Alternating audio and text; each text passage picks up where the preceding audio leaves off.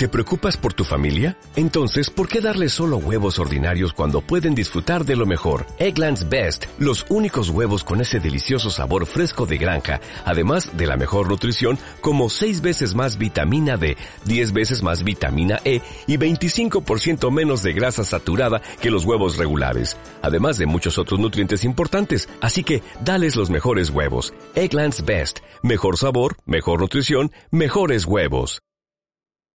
La cotización del peso frente al dólar. En Argentina el dólar 900 millones de dólares. sube millones de dólares. Pasemos de la economía a la económica. 94.3 La Cultural. Aire para la economía social, solidaria y popular. No te despegues de la radio, ya comenzó El Anexo, un programa incorporado a la sociedad y enlazado a vos.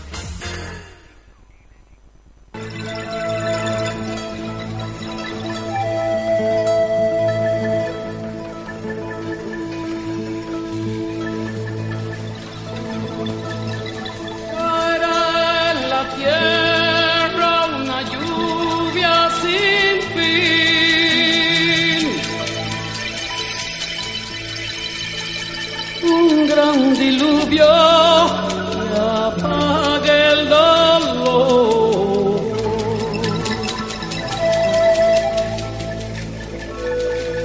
De tanta muerte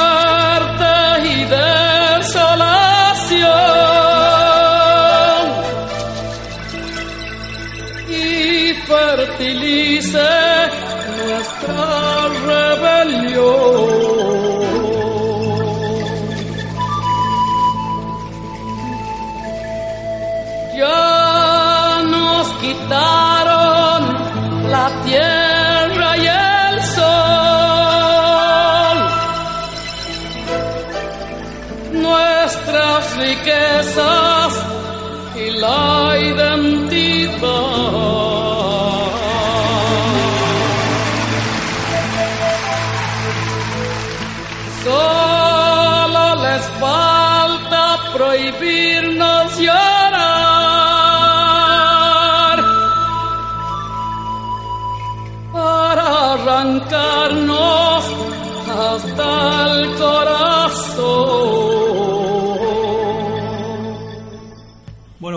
noches, querida audiencia. Llega el viernes y llegamos nosotros, ya casi como de costumbre. Esto es el anexo. Eh, en, es- en este momento eh, se encuentra conmigo Matías Ortiz, eh, Diego Morán y un miembro del, equipo que hasta el momento no había salido al aire, que es Angelo Mechini Brickman, eh, compañero de, de Cutralcoy. Ya nos va a ir comentando algunas cuestiones de, sus pagos.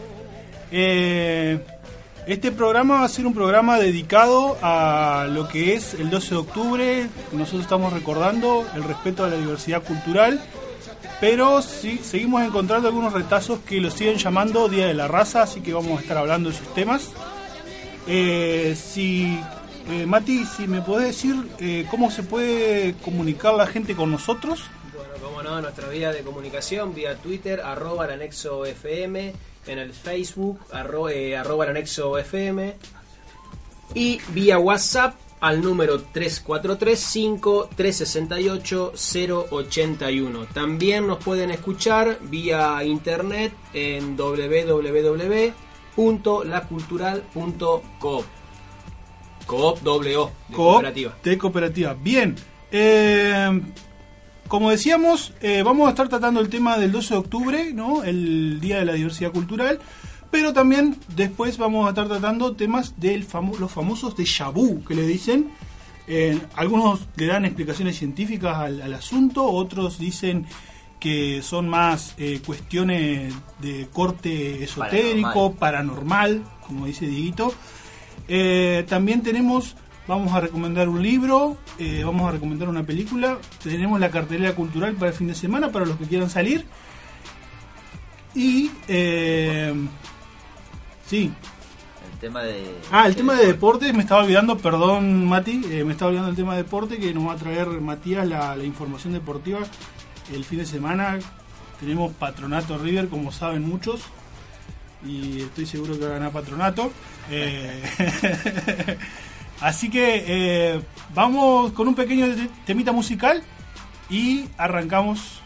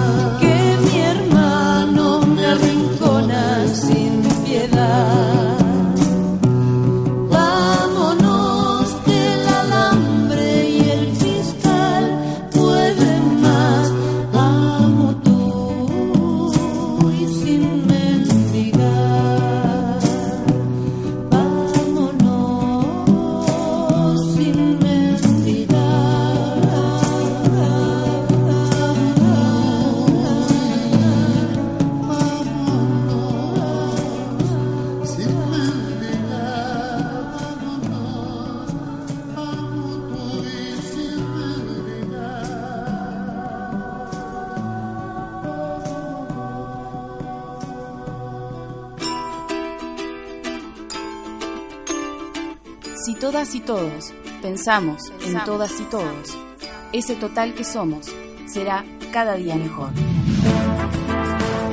94.3 FM La Cultural, Cultura Cooperativa.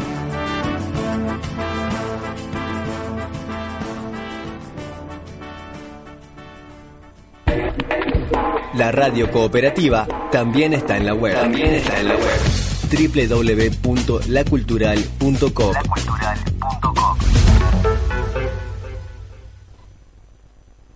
Estás escuchando El Anexo, un programa incorporado a la sociedad y enlazado a vos.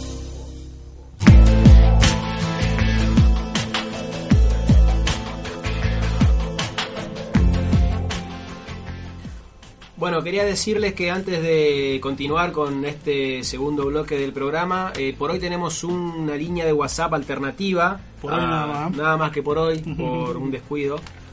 No voy a decir de quién porque no viene al caso. No pero tiene nada que ver. bueno, eh, por hoy el número entonces para comunicarse al WhatsApp 343 4 466 836. ¿Sí? 343 4 466 836. Bien, también recordarles que eh, si se perdieron la edición anterior del programa y si quieren volver a escuchar este programa, tenemos nuestro canal de YouTube, eh, donde subimos las grabaciones ¿no? del mismo, se llama El Anexo FM. Y también tenemos un canal en una página que se llama Evox, donde se suben podcasts, eh, grabaciones de radio y esas cosas así que también se llama el anexo FM el, el, perfil, así que si nos buscan en alguna de esas dos páginas van a encontrar la grabación de nuestros programas.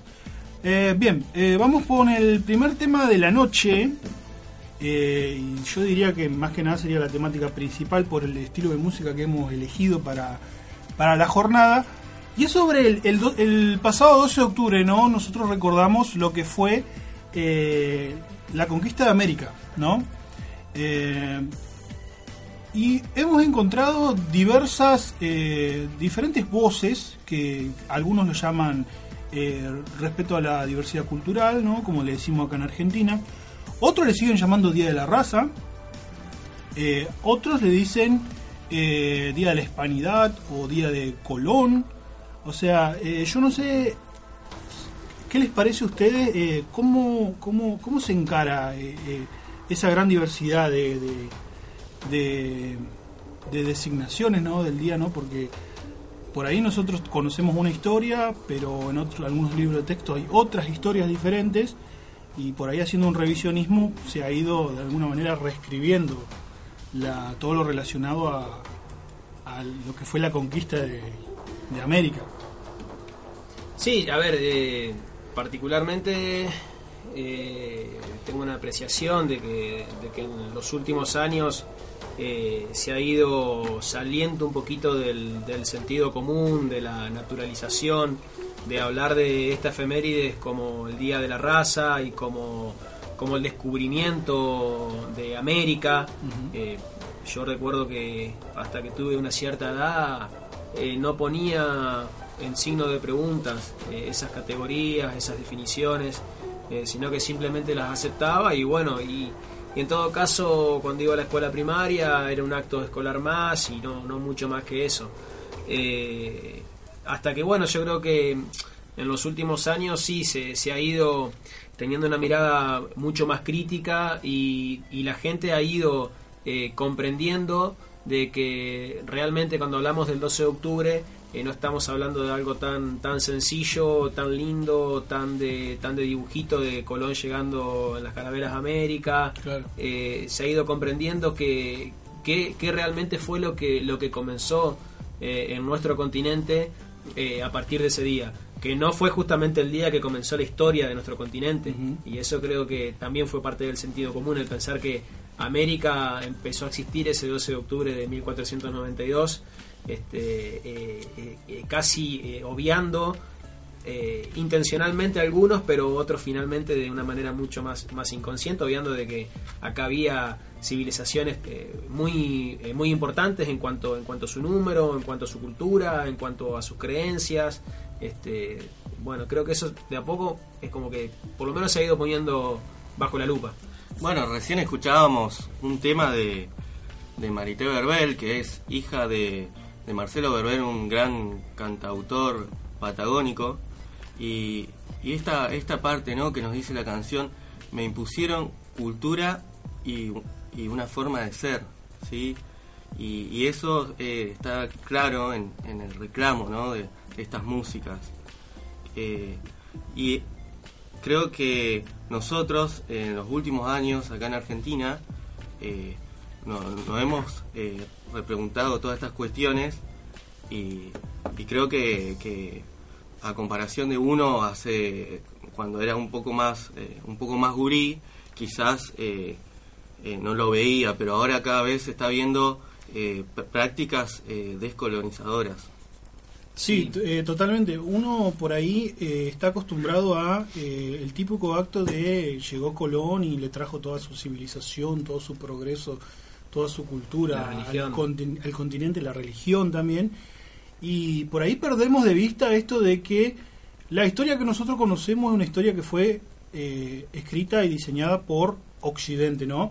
Y, y uno lo que no tiene en cuenta muchas veces es que cuando llega eh, una nueva civilización o cuando se invade alguna civilización, alguna cultura, muchas veces se deja de lado la cultura de, de- de esa civilización, la historia de esa civilización, y co- empieza a correr ¿no? una línea de tiempo. eh, ¿no? Lo, lo- Viste que dicen la, la, la historia la cuentan los que ganan, ¿no? Sí. Y vos decís, ¿cuántas, ¿cuánta historia, cuánta cultura precolombina eh, no, no, no, no podemos conocer hoy en día eh, de, la- las civilizaciones autóctonas que teníamos acá? Que incluso, o sea, había grandes imperios como eran los mayas, los incas, los aztecas, que tenían millones de, de- de personas y tenían sus leyes y tenían su forma de vivir, o sea, es impresionante la verdad. Sí, eran sociedades eh, realmente organizadas en, en un grado eh, elevado. Claro. Inclusive en cuestiones de técnica, este, los mayas eran este, grandes astrónomos, eh, Sí, cuestión sí, que sí. los españoles ni, ni siquiera conocían, el estudio de la astronomía, la medición del espacio y eso, bueno, este, la- las predicciones climáticas a través de la observación de, La agricultura. de los astros, la agricultura, Sí, bueno, sí. ni hablar la arquitectura, La ni medicina. hablar la arquitectura, la medicina, sí, sí, tal cual. Este, realmente eran eran civilizaciones este, eh, organizadas y como decía vos Emma con, con sus leyes, con su sistema de, de gobierno, por supuesto diferente al europeo. Lo que pasa que esa mirada europeizante eh, de la realidad, bueno, ha hecho que, que miremos todo y juguemos todo desde, desde los parámetros que, que nos, que nos fueron traídos de, desde Europa. Sí, y sí. todo lo que no es europeo nos parece como, como raro, como exótico, como anormal. Este, Claro. No, y claramente está en la, en la denominación que cada país adopta sobre el 12 de octubre, está eh, la postura que cada uno le quiere dar. Sí. ¿no? Eh, ahí estuve leyendo un poco que, por ejemplo, se habla, de acuerdo a cada país, ¿no? En Latinoamérica, eh, Día de la Resistencia, eh, Día del, del Encuentro de Dos Mundos, como algo más pluralista, ¿no? Sí. Eh, el Día de la Diversidad también está.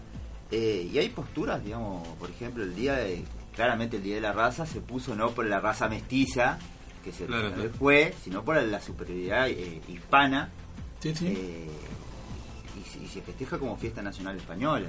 Sí, sí. Eh, también Bueno, lleva el nombre, ¿no? De- del, del, del- del explorador, ¿no? Sí, la eh, colonización. Sí, sí, sí. O sea, eh, que hoy en día no decimos colonizar cuando alguien coloniza, eh, de, de alguna manera no invade e infecta a, a otra civilización con, con su economía, con su política, con su cultura, con, con todo.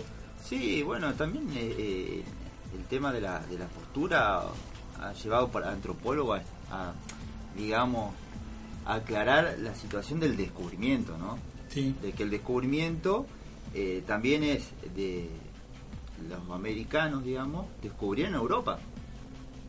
Y también se dice que, por ejemplo, la postura de, de que no solamente vino eh, los españoles, sino que antes habían venido los vikingos Sí, y sí, demás. O sea, año como 1000. que hubo etapas de descubrimiento, pero Sí, sí. descubrimiento, como que hay que aclarar, descubrimiento por españoles, descubrimiento por vikingos, descubrimiento por eh, bueno la gente que venía de Siberia. Bueno, incluso hay, hay- hay algunos ar- arqueólogos o no sé, estos que estudian la- las culturas antiguas, que, que te dicen que los griegos mismos, en- por ahí ven en escritos de, de Platón, de Homero, que ellos comerciaban o tenían un intercambio comercial con la- la- las culturas que, no, no pertenecían a Europa.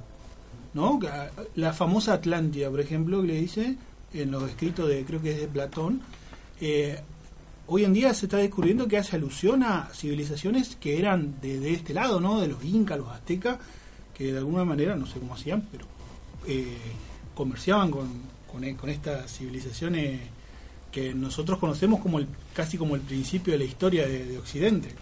Sí, sí, sí. Sí, bueno, lo, lo que no hay dudas es que el mundo entero, el mundo entero y bueno, y fundamentalmente Occidente eh, cambió eh, radicalmente a partir del, del descubrimiento. Sí, sí. Este, cambiaron un montón de cosas, eh, de- desde inclusive desde el imaginario este, de, de los europeos, que acá, digamos, cuando llegaron a América se, se encontraron con, con realidades, digamos, eh, geográficas y demás que, que, que en Europa nu- nunca habían visto y que... El, el- el nacimiento del Imperio Español.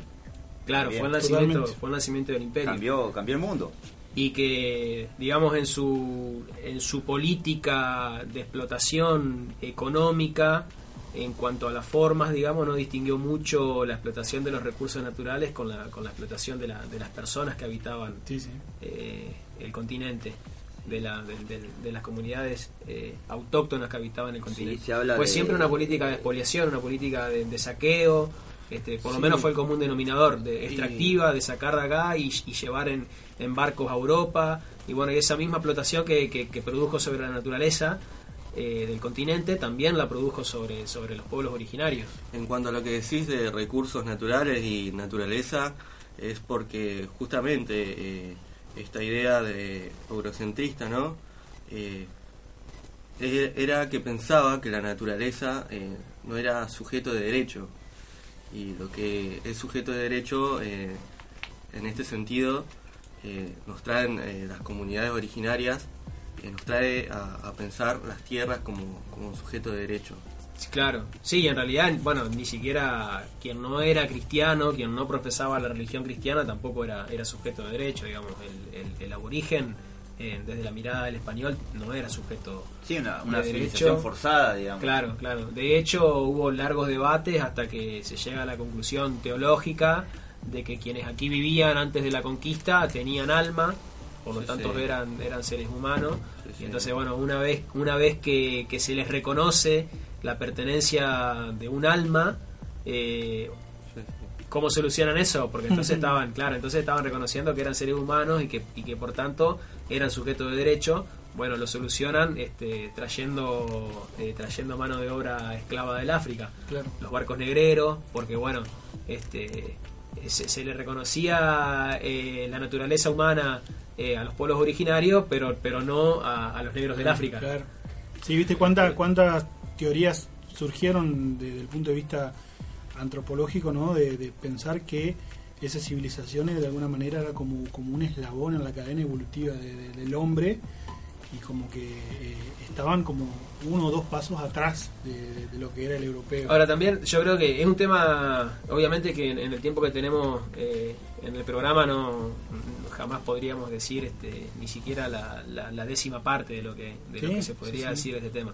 Pero eh, también hay que, hay que observar eh, cómo en cada región del continente este tema común de la, de la opresión, de la explotación, de la conquista, eh, eh, tomó diferente, diferentes ribetes, es decir, no, no fue lo mismo la conquista en México que lo que lo fue acá en, en Argentina, que lo que lo fue en el Perú. Eh, acá en Argentina, en nuestro país particularmente, en el siglo XIX, la segunda mitad del siglo XIX, eh, se produce la, la conquista del desierto La conquista del desierto. por, por Sí, parte de por de parte Julio de- Argentino. por parte de Julio Argentino Roca eh, y también eh, esa generación que Roca pertenecía a lo que se llama generación del 80 Sí. eh, se encargó también de crear un poco un mito eh, por supuesto funcional a ellos El malón, pues. Sí, eh, bueno, pero, pero ese, ese, ese mito, eh, en definitiva, eh, nos hizo creer que Roca, cuando, cuando fue a su campaña en el desierto, exterminó eh, a los pueblos que aún se mantenían viviendo en la Patagonia. Eh, y en realidad los datos históricos eh, no digo que niegan que hubo un genocidio, pero dicen que en realidad más efecto, más efecto que lo que fue el genocidio y la matanza, que por cierto eh, fue un genocidio, sí, pero no alcanzó a extinguir, no alcanzó a extinguir a las comunidades, eh, a las comunidades que vivían allí en la Patagonia, a las comunidades originarias, sino que más bien el proceso fue de invisibilización, es decir, eh, se tomó como, como prisioneros, como esclavos, como sirvientes de las familias bien, entre comillas, estoy haciendo bien, de Buenos Aires. Entonces las mujeres eh, aborígenes eh, se las llevaba, por supuesto, a la fuerza a trabajar a las casas de esas familias porteñas o de La Plata, ¿sí? Eh, se las separaba de los hijos, eh, es decir, se- realmente se producían escenas desgarradoras, digamos, de mujeres a los cuales les eran quitados de sus manos eh, los hijos, eh, por también una política de Roca, y Roca de hecho, no tengo acá la frase, pero lo declara en algún momento que, que si era necesario eh, arrastrar por la fuerza a la civilización eh, a los indígenas, bueno, había que arrastrarlo por la fuerza y si era necesario producir esos desgarros de separar madre de hijo, también había que hacerlo porque la empresa era la civilización blanca y europea, ¿sí?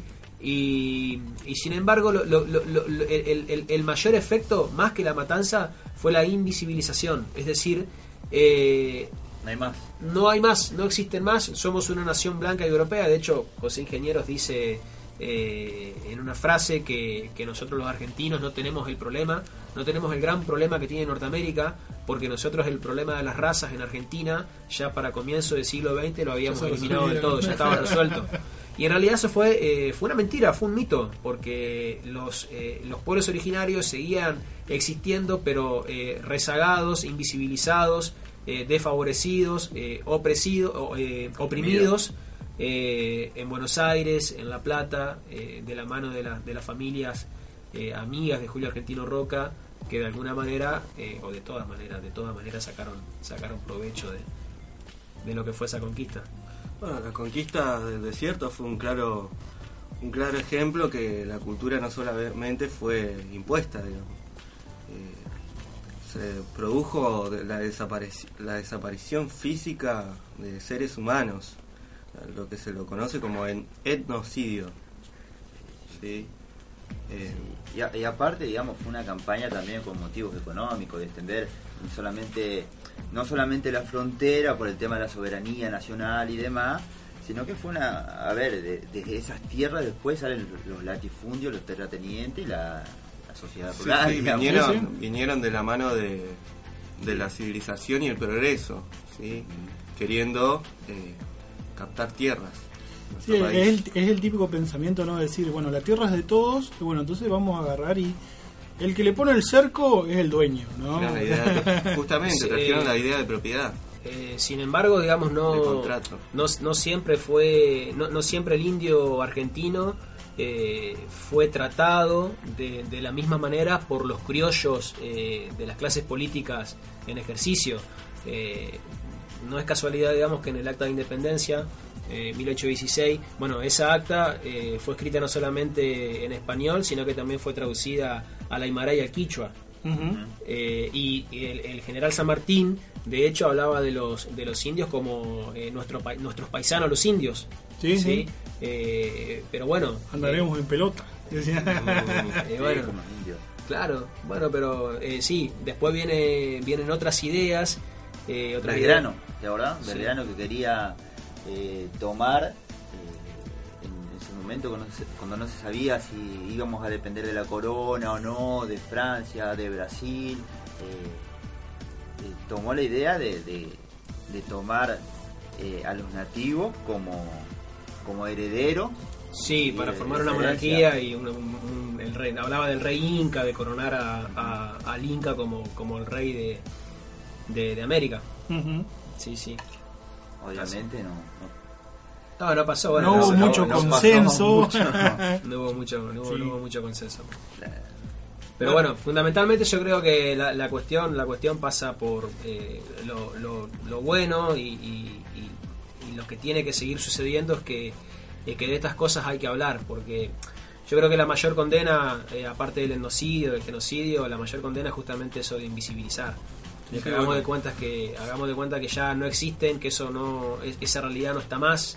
Este, y, y bueno, de esa manera Se acabó el problema. se acabó el problema y Bueno, hace unos años que se viene haciendo un proyecto de hacer el monumento a la mujer originaria y que donde se, se recogen llaves en distintos lugares del país y justamente bueno eh, estaban en la ex Es- ESMA en Buenos Aires estaban haciendo eh, estaban construyendo ¿no? este monumento a la mujer originaria y bueno últimamente en estos últimos meses eh, le han eh, el, el actual gobierno eh, en, en la Secretaría de Derechos Humanos no O en, la parte de derechos humanos Sí, ha pedido el, el Ministerio de Derechos Humanos, claro, no, Secretaría. ha, ha pedido ha pedido el desalojo no y bueno eh, actualmente están funcionando estos artistas que están ayudando a hacer el monumento están funcionando en un galpón del municipio de Avellaneda así que bueno Ya lo por- trasladaron al, al- eh, Sí, tra- trasladaron, sí, sí, eh, hasta lo que tengo entendido, hasta, hasta diciembre van a estar ahí. Por ahí uno se da cuenta el, el mensaje que uno quiere mandar, ¿no? La postura. La postura. Postura. Uno dice Secretaría de Derechos Humanos, ¿no? Y de alguna manera eh, ese mensaje de decir eh, ya no lo pueden de alguna manera hacerlo acá a, ese monumento que no representa no de alguna manera la, revi- la reivindicación de los derechos de las culturas de las de las culturas originarias ¿no? de acá del continente. Y de decir ir a decirle chicos ya no pueden estar acá me parece que Sí, de hecho, eh, en este centro cultural, hace, yo me acuerdo hace uno o dos años, eh, había un lugar donde vos podías venir a dejar llaves para ese monumento y, y bueno, eh, me acuerdo que en, en distintos puntos del país se recogían llaves y realmente es una cosa que, que la sociedad está muy enterada de eso y ha participado de eso. Sí, sí. es algo- Bueno, y el contrafestejo. Sí, el contrafestejo, totalmente. ¿Eso se fue en, en Córdoba, puede ser? Eh, eh, creo que empezó en Córdoba, me parece. Pero después se ha expandido en todos lados. Sí, Así es, así es. Y, y también que, que se han cambiado distintos nombres de calles distintas ciudades del país. También, de a poquito se van reconociendo algunas cosas. Por Sí, lo sí. menos darle otro punto de vista. Siempre las calles principales son Roca, este, tenés Ahora todavía Plaza Colón. todavía sí me, todavía a mí me da la sensación de que eh, más allá de que nosotros tratamos de reivindicar lo- lo- los derechos de las civilizaciones autóctonas, eh, por ahí seguimos con esa idea de tratar de incorporarlos a, a la nación argentina, o sea, de convertirlos en argentinos, pareciera, ¿no? En ningún momento creo que se le ha dicho, no, vamos a correr la frontera para que ustedes tengan su propia soberanía. Sí, bueno, por eso hoy también se está hablando mucho de estados, eh, de hecho Bolivia lo es a Sí. partir de, de su última reforma constitucional, eh, estado plurinacional, Plurinacional, de Bolivia, es decir, es un estado, una unidad política que contiene dentro de sí a diferentes identidades nacionales. Totalmente. Sí, sí, es un claro ejemplo de multiculturalismo, que, que son culturas eh, conviviendo ¿no? en, un, en un mismo espacio. Creo que es un- uno de los claros ejemplos, porque acá lo que nosotros por lo general vemos es algo más, eh, algo más eh, interculturalidad, que es eh, culturas en Ujú. relación, digamos. Claro. Más que conviviendo, digamos. Claro. Sí, de alguna forma siempre eh, eh, se, se- se intenta eh, que la cultura argentina no sea lo, lo más homogénea posible, ¿no? Eh, no, no se ve como que uno va a la escuela, ¿no? Y en la escuela te hacen cantar el himno, te hacen cantar la, la- la marcha de la bandera, ¿no? Todo eso. Y sí. es, Es como que- que, es que la idea siempre, de- siempre es algo homogeneizador. Es que ¿no? la- Sí, pero, eso, pero yo tampoco, eh, a ver, eh, yo creo que la cuestión por ahí de la identidad, de la identidad argentina, de la identidad nacional, eh, es una cuestión que ha sido también manipulada por, por, por las élites en el poder, por, la, por las élites en ejercicio de poder. Por eso les decía, eh, San Martín hablaba de, hablaba de los indios como, él, él decía indio, hablaba de los indios como nuestros paisanos los indios. Es decir, que estaban eh, plenamente incorporados. Bueno, después eh, podríamos ver de qué manera, pero estaban incorporados a, a su- a a su visión de, a su visión de país, a su visión de nación. Eh, bueno, sin embargo, lo, lo que mencionábamos, ya para eh, el orden y el progreso de Julio Argentino Roca, bueno, eh, eh, las comunidades originarias eh, no estaban incorporadas en, en ese proyecto político porque, bueno, había que blanquizar, europeizar eh, a la Argentina y, y, bueno, y, y- se, y se consideraba como, como un éxito que eso se concrete. Y de hecho de hecho tuvieron ese ese éxito desde la perspectiva de ellos y como este Sí, la hegemonía la lograron. la hegemonía neoliberal y, y, y- y en el siglo XX eh, real a partir del, del sí, de comienzo del siglo XX ya los argentinos creíamos creíamos no era así pero Sí, sí. creíamos que vivíamos en un, en un país eh, plenamente blanco y, y europeo y mejor que Estados Unidos porque Estados Unidos todavía no había resuelto y, y no había eh, decidido eh, qué identidad racial eh, portaba dentro de sí eh, bueno, pero por supuesto que eso, eso fue, fue un mito, fue una mentira porque eh, los aborígenes estaban, pero estaban ahí invisibilizados, esclavizados, eh, reducidos a la servidumbre. Este, bueno, e- eso fue así. Por eso digo, por ahí el tema de la identidad nacional ha sido, ha sido eh, manipulada por las élites gobernantes según les conviniera o no a su proyecto el incorporar, integrar a la comunidad eh, nacional, a los pueblos originarios, o según no les convenía, este, desde su ideología, desde sus proyectos políticos y económicos. Bien, eh, le pedimos a la audiencia si quiere compartir alguna opinión con nosotros. eh, les recordamos nuestra vía de comunicación. Pueden escribirnos al WhatsApp al 154 466, no, perdón, 154 46 68 36, perdón. Y eh, al Twitter, si quieren escribirnos, arroba el anexo FM y al Facebook, el anexo FM. Déjanos sus comentarios y en el próximo bloque vamos a estar hablando sobre los famosos déjà vu. Eh, vamos a una tanda musical y continuamos.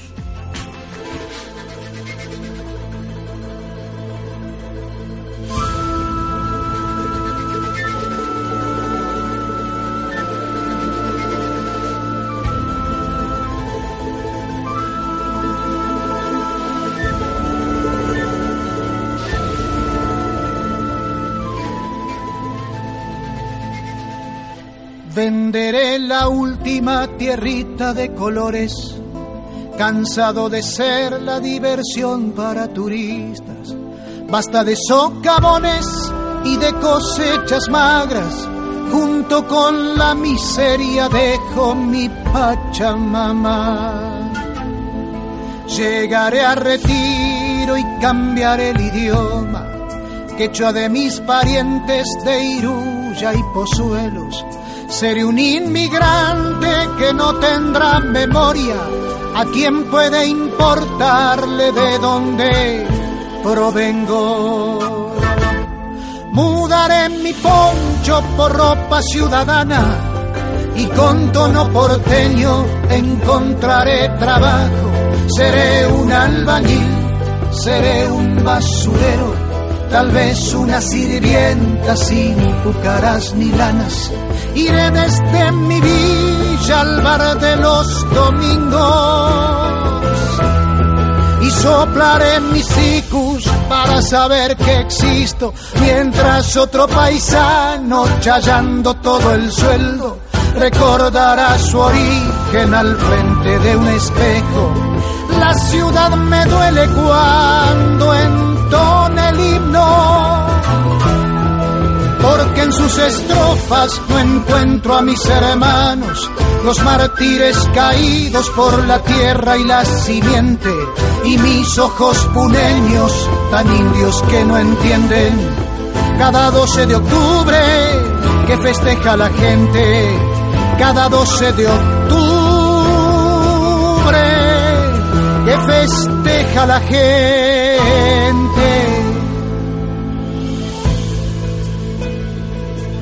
Cada 12 de octubre festeja la gente.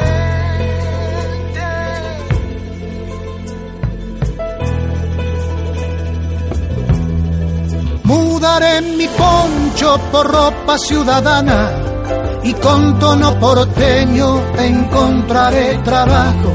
Seré un albañil, seré un basurero, tal vez una sirvienta sin cucaras ni lanas. Iré desde mi villa al bar de los domingos y soplaré mis icus para saber que existo, mientras otro paisano chayando todo el sueldo recordará su origen al frente de un espejo. La ciudad me duele cuando entona el himno, porque en sus estrofas no encuentro a mis hermanos, los mártires caídos por la tierra y la simiente, y mis ojos puneños, tan indios que no entienden. Cada 12 de octubre que festeja la gente, cada 12 de octubre que festeja la gente.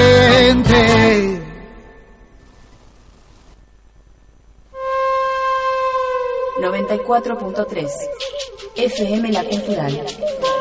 Radio Cooperativa.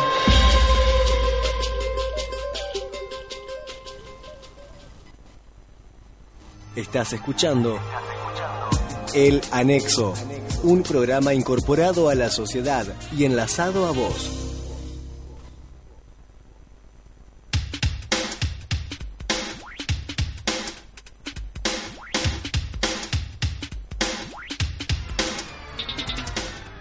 Bueno, eso fue Collas en la ciudad de Sergio Castro, eh, un tema que trajo acá Angelo Meschini, acá, que él, él, es encargado de la parte cultural de, del programa. Eh, les recordamos nuestra vía de comunicación para que nos manden mensajitos, el WhatsApp 154 46 68 36. Y si quieren escribir a Twitter, arroba el anexo FM y en Facebook, el anexo FM déjenos su mensaje, comentarios. Eh, sí. Bueno, acá llegó un mensaje de Emilia que decía que los españoles se robaron todo. Eh, sí, es verdad, digamos, sacaron todo el oro, se lo llevaron y, y también hablaba del, del, exterminio de más de 70 millones de, de personas. Sí, sí, sí la, la, cifra redonda era algo así como 70 millones. Es más, eh, creo que en los primeros eh, tres años, algo así, ya como que habían arrasado con una buena sí, medida. Aparte de, la, de las matanzas, digamos, premeditadas, eh, también muchos eh, muchos aborígenes murieron producto de, de las enfermedades. Una cuestión, digamos, biológica de que, de, claro, no, no, tenían los anticuerpos sí, sí. que sí tenían los europeos para, para rechazar ciertos virus y demás bueno, y, y que, que, nuestros aborígenes no, no tenían eso, esos anticuerpos en su cuerpo, entonces sucumbían, digamos, rápidamente a... Sí, las ratas viajan en el barco, dicen. Claro, sucumbían rápidamente a las enfermedades, sí.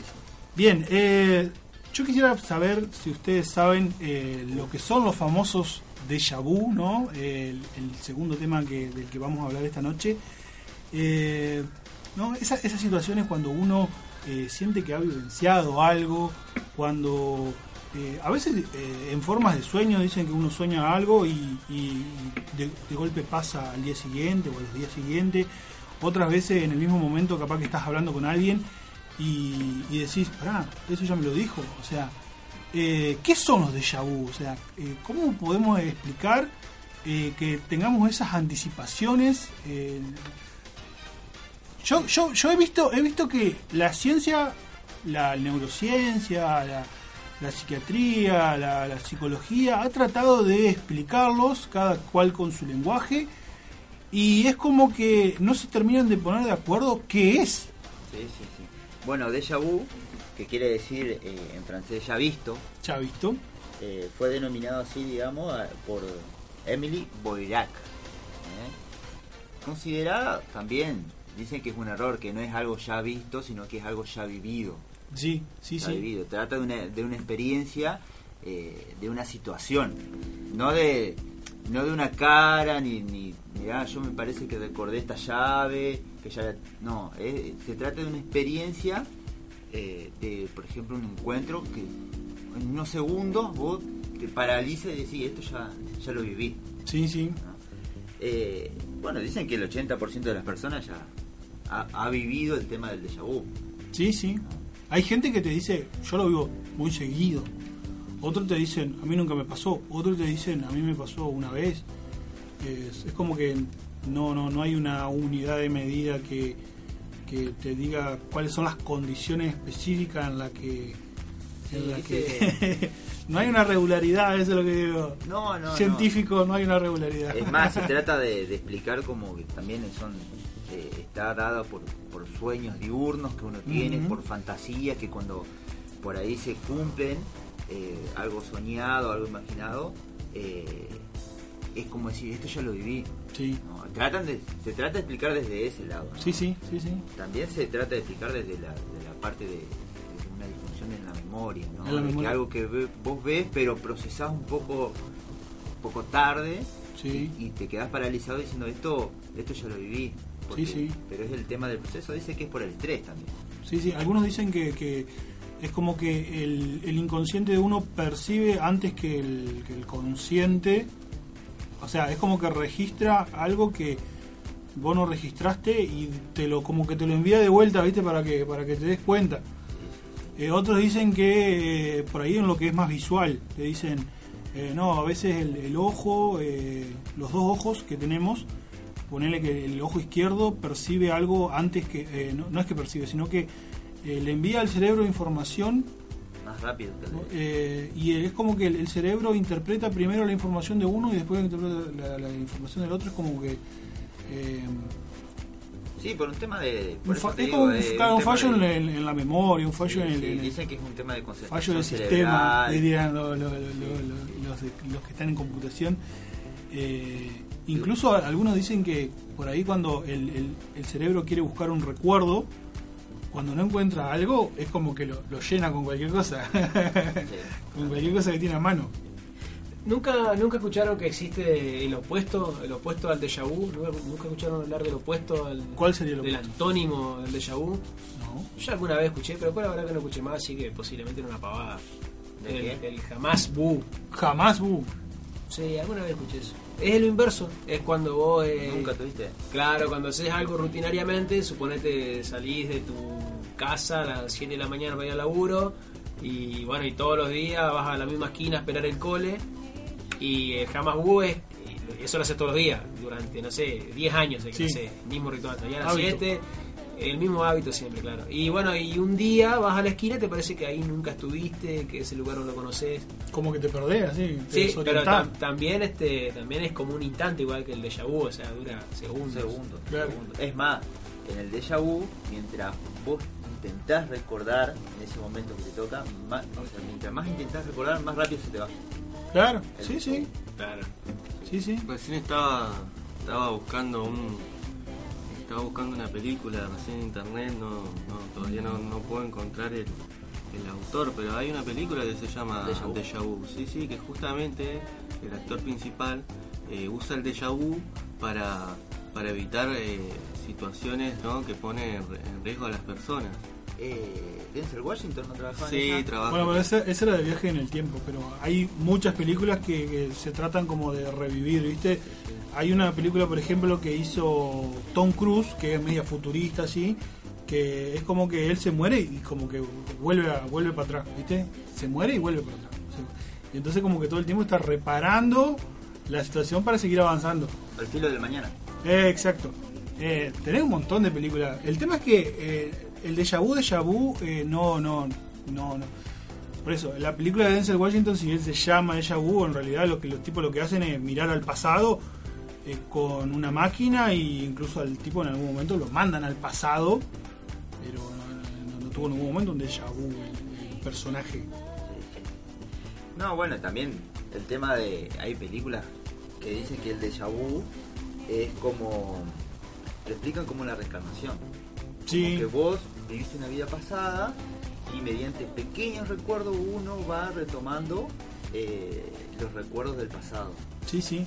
Bueno, eso está muy, está muy de- ligado, de- de- eso está muy ligado a la tradición ¿no? budista tibetana, eh, que como, ellos plantean la- la- lo que es la reencarnación y dicen que uno las vidas eh, están como uno todo el tiempo repite las mismas vidas. Eh, ese es el planteo que te tiran ellos. Sí, uno repite en espiral. Claro, uno repite la misma vida y como que la, la reencarnación consiste en, eh, de alguna manera, tomar otras decisiones eh, erróneas, la- la- o sea, las decisiones que fueron erróneas, repararlas para de alguna manera alcanzar el nirvana que le dicen ellos. Y por eso es como que el déjà vu se da como que eh, la gente tiene la sensación de que, de que vivió ese momento porque de alguna manera está recordando la vida anterior. Que ¿Por qué la está recordando? O sea, ¿por qué no la recuerda? E- Es porque dicen que cuando el alma entra al cuerpo, es como que la- la- el, el cerebro del cuerpo y la percepción sensible de, de la persona hace que uno vaya recordando lo que tiene más eh, cercano, lo que tiene más eh, ¿Vos has tenido a mano. vu, Manuel? Yo he tenido déjà vus. Vos sabés que eh, me ha pasado, muchas veces me ha pasado en sueños. He, he tenido así sueños que, que de alguna manera se han... eh, es como que ponerle que yo soñé que te cruzaba vos, Diego, eh, en la calle y vos me decías, Vos sabés que yo vi el partido de Boca y la verdad que no me gustó cómo jugaron. Y después. Y después al otro eh, día te pasa. cruzaba en la calle y vos me hablabas del partido de Boca. Bueno, ese es el tema de la mente. Y, y capaz que no te decía cómo jugaron, pero te hablaba. Claro, te, Sí, comen- sí, te, te to- muchas veces te no. cruzaba la persona y te hablaba de eso, ¿entendés? Acá Diego fue un gran experimentador del déjà vu de calle Liniers. Sí, Ahí bueno, se- ese la otro déjà la vu. Yo llegué ahí, yo llegué ahí. Sí, Diego, sí, sí. ese, ese déjà vu lo, lo experimentó A veces muchísimo. es como que se producen eh, déjà vus, pero como, como incompletos, ¿no? Porque, como decíamos recién, es como que no, no- no está completo todo eso que, que soñamos, ¿no? Quizás pasa una parte y vos decís, bueno, ahora se supone Sí, que algo. viene esto, Sí. pero por lo general, Sí, a mí, en, en- en mi punto de vista, no me ha pasado, digamos. Bueno, hay, hay gente que toma los déjà vu como, como una prueba de poderes ocultos. De que vos puedes predecir cosas. La premonición que le dirían, sí, sí. Claro, pero ella entrando en el terreno de lo, de lo Sí, lo sobrenatural. y paranormal, demás. lo Pero bueno, yo calculo sí. que debe tener una, una explicación. Bueno, el, el, el, el que hoy en día, mirá, te, te Y la digo, cabeza son, son explicaciones alternativas. son explicaciones alternativas. A la A científica, ver, digamos. nosotros tratamos de darle una explicación científica y uno ve que no se ponen de acuerdo para explicártelo. Y después tenés otras explicaciones que no son científicas, pero porque no sean científicas no quieren decir que no sean válidas. Tampoco es algo tan. No sé, me parece algo tan importante como para andar. Pues sí. Y Vos sabés que yo vi no una sé, entrevista- no, no, yo he tenido déjà vu, pero no, no me Yo vi una vida, entrevista, digamos. por No sé, ejemplo, yo vi una Se me pasa el entrevista- déjà vu que dura dos segundos y después la vida. Yo vi una Sí, entre- no es, no es el tema, el, el- el- o sea, lo que le sucede a las personas por experiencia en déjà vu. Ajá. El tema es por qué aparece el déjà vu en las Sí, personas. que- claro, que a lo mejor puede Eso estar es lo que explica- se a lo mejor, los neurólogos. claro, a lo mejor puede explicar algo del funcionamiento tan complejo del, del cerebro y eso. Sí, vos lado, sabés sí. que hay especialistas que te dicen en lo que es el tema de, de conocer el cerebro humano, estamos todavía en la edad de piedra, o sea, estamos, o sea, todavía no, no, no hemos resuelto eh, la cuestión. No sé, querida audiencia, eh, ¿qué pensarán ustedes de, no sé, qué, querida audiencia, ¿qué pensarán ustedes del déjà vu? No me hagas hablar en por favor. Eh, les dejamos nuevamente las vías de comunicación para que nos manden mensaje. Eh, queremos saber qué piensa la gente, porque a mí no me van a dejar en ridículo con lo que dije. Eh, le dejamos el WhatsApp alternativo, por supuesto. El próximo programa tendremos el de siempre. 154 46 68 36. Si nos quieren escribir a Facebook, el anexo FM. Y si nos quieren escribir a Twitter, arroba el anexo FM. Vamos a una tanda musical y después viene Mati con el partido de River Patronato, que va a estar el próximo domingo y que espero que pierdan 3 a 0.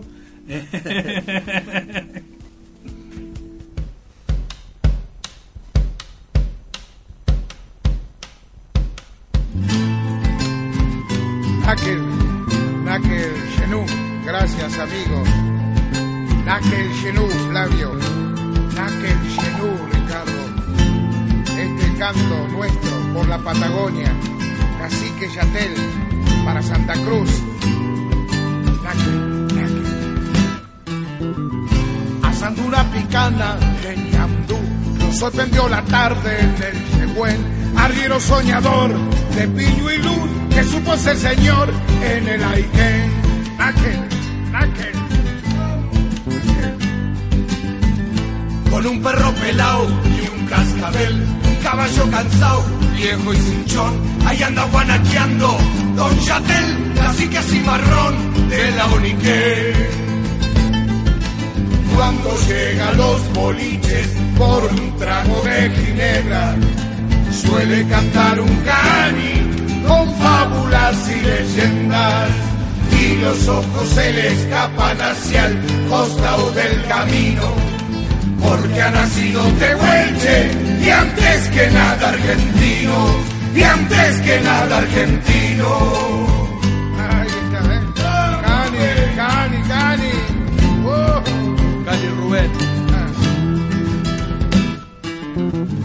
Cuántos recuerdos tiene Don Chatel de la ira Pavón y del Cardiel cuando llegaba el barco de Don Luis trayéndole banderas para él.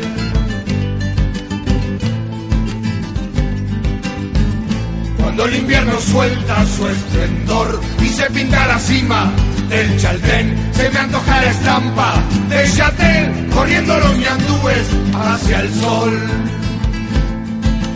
Cuando llega los boliches por un trago de ginebra, suele cantar un cani con fábulas y leyendas. Y los ojos se le escapan hacia el costado del camino, porque ha nacido Tehuelche y antes que nada argentino, y antes que nada argentino, y antes que nada argentino.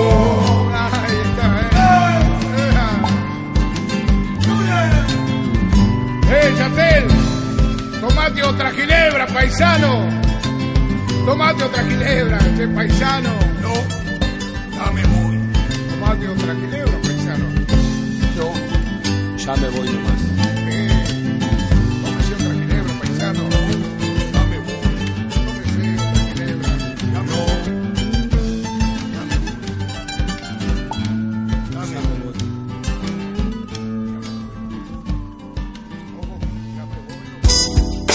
La Cultural. La Cultural. La Cultural. 94.3. Una radio cooperativa en el aire de Paraná.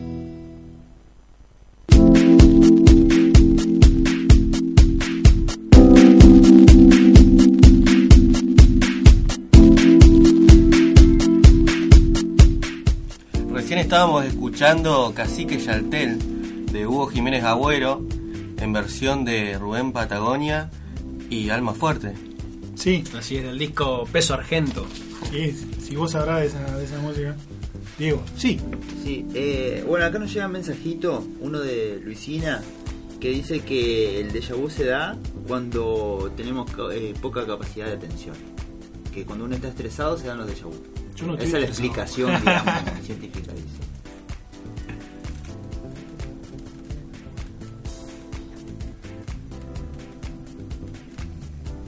Ahí Ah. está. Bueno. Claro. Claro, claro. Acá. eh, Martín. Sí, Martín está diciendo que es una cuestión de, la, de las neuronas que se desconectan y se vuelven a conectar. Hay como un, Un desfasaje. hay un desfasaje. Sí, Ah, bueno, eso- Un fallo en la comunicación. Hay- bueno, Ah, yo no, también. yo- no, hay, un fallo en la comunicación neuronal. Sí, yo alguna vez había escuchado también que era una cuestión de los hemisferios del cerebro, como que un hemisferio recibe la, la información milésima de segundos antes que el otro, y entonces te parece que ya lo viviste porque el, porque la imagen, la Porque vivencia. uno anda más lento que el otro. claro, la vivencia ya es- la procesó, un hemisferio del cerebro la procesó milésima de segundos antes que el otro. Entonces cuando llega al, al segundo hemisferio, eh, te parece que ya lo viviste. Sí, claro, ahí flashás. Sí, el error de sinapsis que le dicen. Así es. así es. Otro mensajito, ¿no? Eh, sí, Valentina. Oh. Nos manda un mensajito que, que se que la recordemos por lo menos. Que la recordemos. Valentina, Eduardo. Valentina y Eduardo Y un saludo también a Nazareno. tienen que está venir el próximo viernes, por favor. hacerse presente, presentarse en secretaría. Bien, eh, Matu, información deportiva para el fin de semana. Sí, para este fin de semana, y bueno, eh, ni más ni menos que eh, River Plate viene a nuestra ciudad a visitar a Patronato. Eh, confirmado el horario, domingo 20 horas en el estadio Grela. ¿sí? Bueno, Patronato va a probar un cambio de sistema, va a pasar del 4-3-3 a 4-4-2 para poder eh, hacerle frente a River Plate, que aparte de la camiseta, el peso de su camiseta y Sí. el nombre, viene actualmente eh, en un muy buen nivel. Así que parada para nada fácil tiene Patronato el domingo, pero también eh, con la situación bastante complicada de Patronato en la tabla de posiciones, es un partido ideal para, para, Para la remontada, levantar sí. el ánimo. Sobre Sí. todo con el, con el apoyo de la gente que va a ser, va a ser 3 a 0 para va a ganar. Y con el antecedente. Y sí, en antecedentes que son favorables a Patronato. 2 a 1 para Patronato el historial, dos triunfos de local y una derrota en el Monumental en la B Nacional. Sí. Eh, bueno, por su parte Atlético Paraná va a estar visitando a Crucero del Norte eh, en Garupa, provincia de Misiones. Eh, Paraná que perdió en el Mutio durante la semana con San Martín de Tucumán 1 a 0. Resultado que le imposibilitó ascender a los puestos de vanguardia de la tabla de posiciones de la B Nacional. Y bueno, eh, con esa derrota quedó en mitad de tabla. eh, tiene que ganar, tiene que tratar de ganar eh, la mayor cantidad de puntos posibles también de visitante. Le ganó Chacarita, ni más ni menos, que Sí, dijimos que era un partido difícil. Sin embargo, se le plantó muy bien y se trajo un muy buen resultado, venciéndolo por 2 a 0 eh, en San Martín, partida de San Martín. Eh, bueno, eh, por su parte, Echagüe eh, tendrá que jugar el día de hoy a partir de las 22 horas con la Unión de Formosa Uh. en Formosa en el Polideportivo Un Cincuentenario equipo bastante áspero. de la capital, sí, sí, sí, de la capital formoseña. El día martes 18 va a estar recibiendo a Olímpico de la Banda en el Buta a las 21 horas y el próximo viernes eh, a las 21.30 va a estar recibiendo a Regatas de Corrientes, equipo que le propinó una dura derrota en suelo correntino. ¿Sí? Al igual que San Martín, San Martín de Corrientes también eh, venció a Echagüe por una amplia diferencia, pero más preocupante que la diferencia fue el poco gol que tuvo Echagüe en ese partido, nada más que con 53 puntos, ¿sí? Sí. Eh, 72-53 perdió Sí, bajo.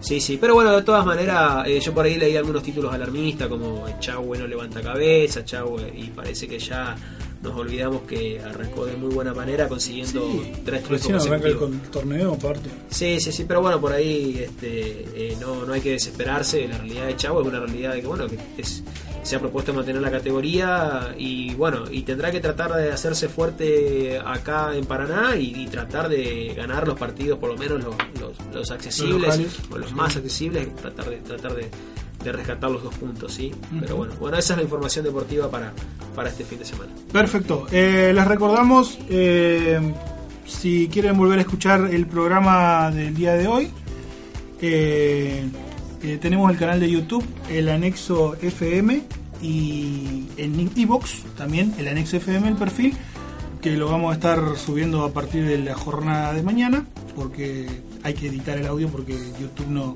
nos denuncia por la música que pasábamos en el programa, así que hay que editar el audio. Eh, yo diría que eh, ya estaríamos cerrando, ¿no? No nos quedó nada pendiente. ¿eh? Nos quedaron algunas cositas. Algunas pero bueno, cositas, bien, bueno, cos- quedaron algunas cositas pendientes, pero las pasaremos para la semana próxima. Así es. Así es. eh, queríamos agradecerle primero a ustedes chicos por eh, haber estado hoy acá presentes, porque eh, hace falta no de un grupete así de grande como el que tenemos nosotros para darle un poco de, ánimo y, movilidad al, programa. También queremos agradecerle al- a nuestro operador, Martín Molina, a Angelo que estuvo debutando hoy acá en el programa. Sí, ya me, ya me venía perdiendo eh, esta cosa de, de compartir estas charlas, ¿no? Sí, sí. Eh, y obviamente a la audiencia agradecerle por los mensajitos que nos han mandado. Eh, recordarles que el próximo viernes, eh, como todos los viernes a partir de hace un par de semanas, a partir de las 20 horas y hasta las 21, eh, vamos a estar transmitiendo desde este pequeño espacio llamado El Anexo. Así que buen fin de semana y esperemos que la pasen lindo. La Cultural, La Cultural, una radio cooperativa en el aire de Paraná.